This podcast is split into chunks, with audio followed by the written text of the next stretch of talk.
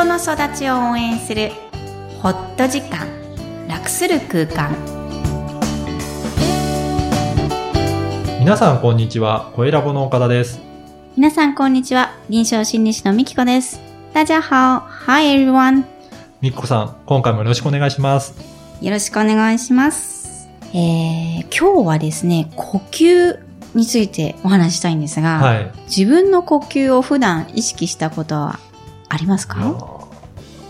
考えてもあんまり意識してないんじゃないかなと思うんですけど呼吸をしてね自然ともうやってるだけで頭で考えてはしてないのかなと思ってるんですが。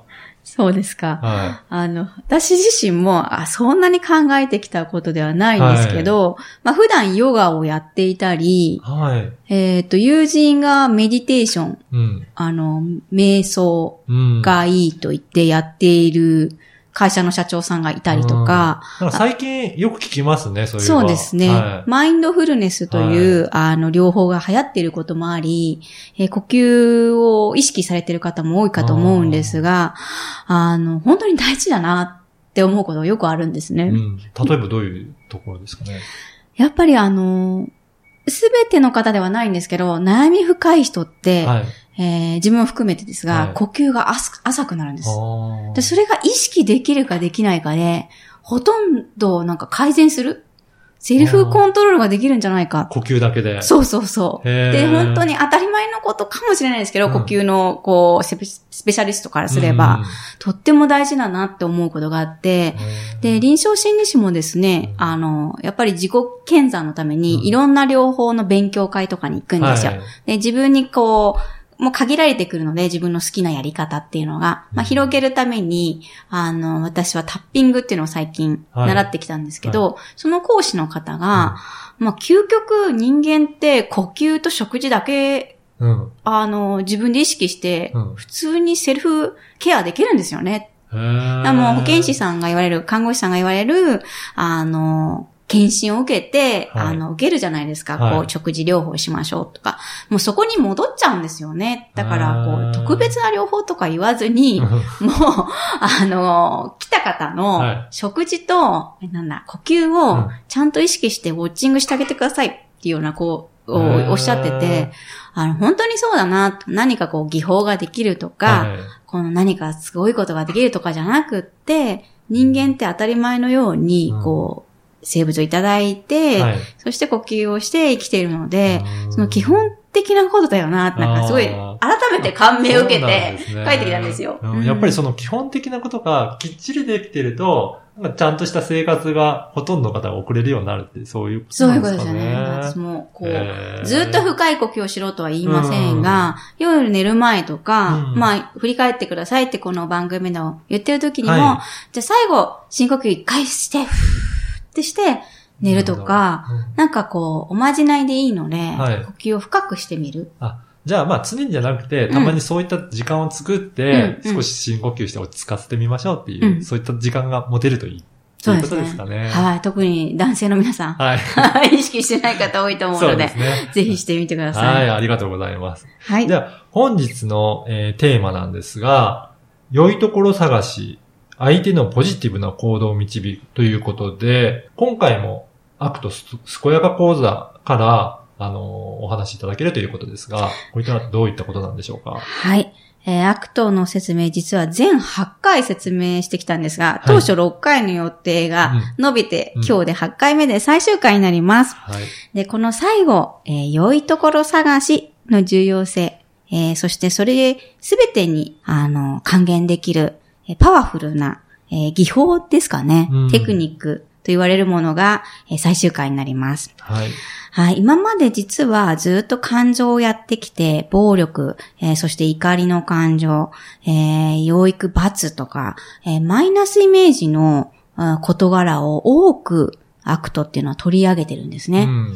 でもこの最終回に限っては、えーとてもポジティブな、じゃあ、プラスに働かせるためには、肯定的になるためには、どうすればいいのかっていう、えーポジティブで終わるような講座になっています。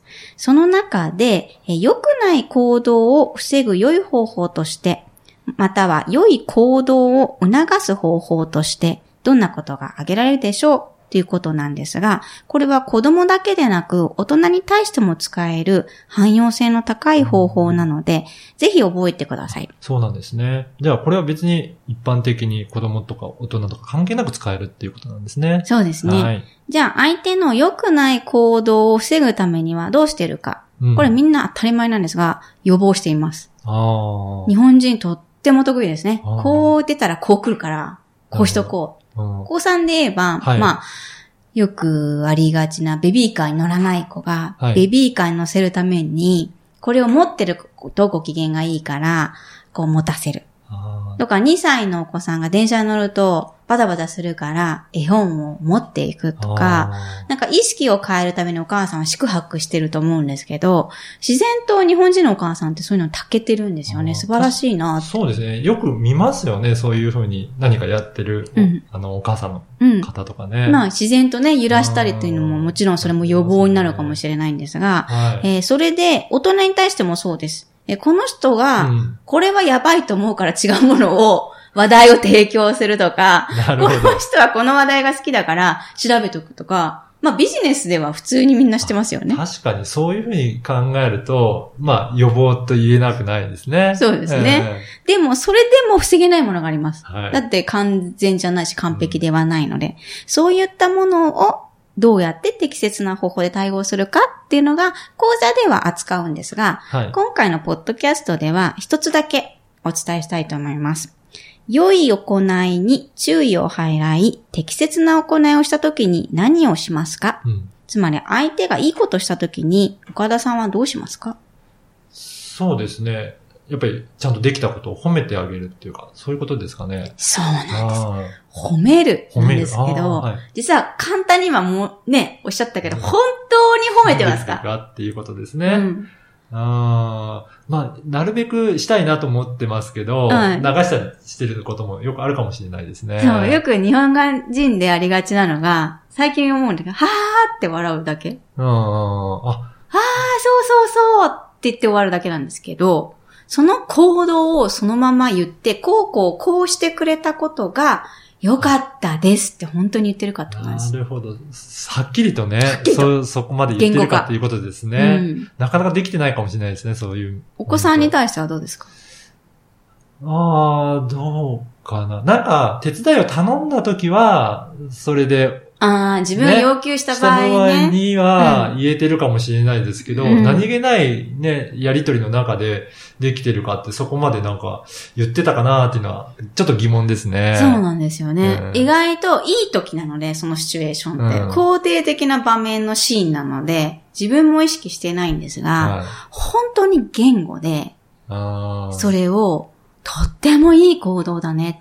またやってくれるとお父さん嬉しいよ。あ、やっぱりそうやって取り上げるんですね。だからす確かに、笑って流れていくのがよくありそうな気がしますね。結構まあ、お前すごいじゃん、すごいじゃんとは言ってるとは思うんですけど、そこで、えーヒントがあります。はい。自分がどんな気持ちがしたかも伝えてあげる。うーん。お父さんはこんな気持ちがしたよ。僕はこんな気持ちがしたよ。私はこんな気持ちがしたから嬉しかった。うん。まあ別に悲しかったもあるかもしれないけど、自分の感情語、せっかくやってきた感情語をそこで相手に伝えるうんっていう行為をプラスすると最強になります。以前ご紹介いただいたアイメッセージとかそういうそうそうそう。ことですかね。そうですね。そうす。ですね。それを褒め言葉と一緒に言うので、あの、相手は達成感、うん自己効力感、もっとやろうっていう良い行動も自然と流されます。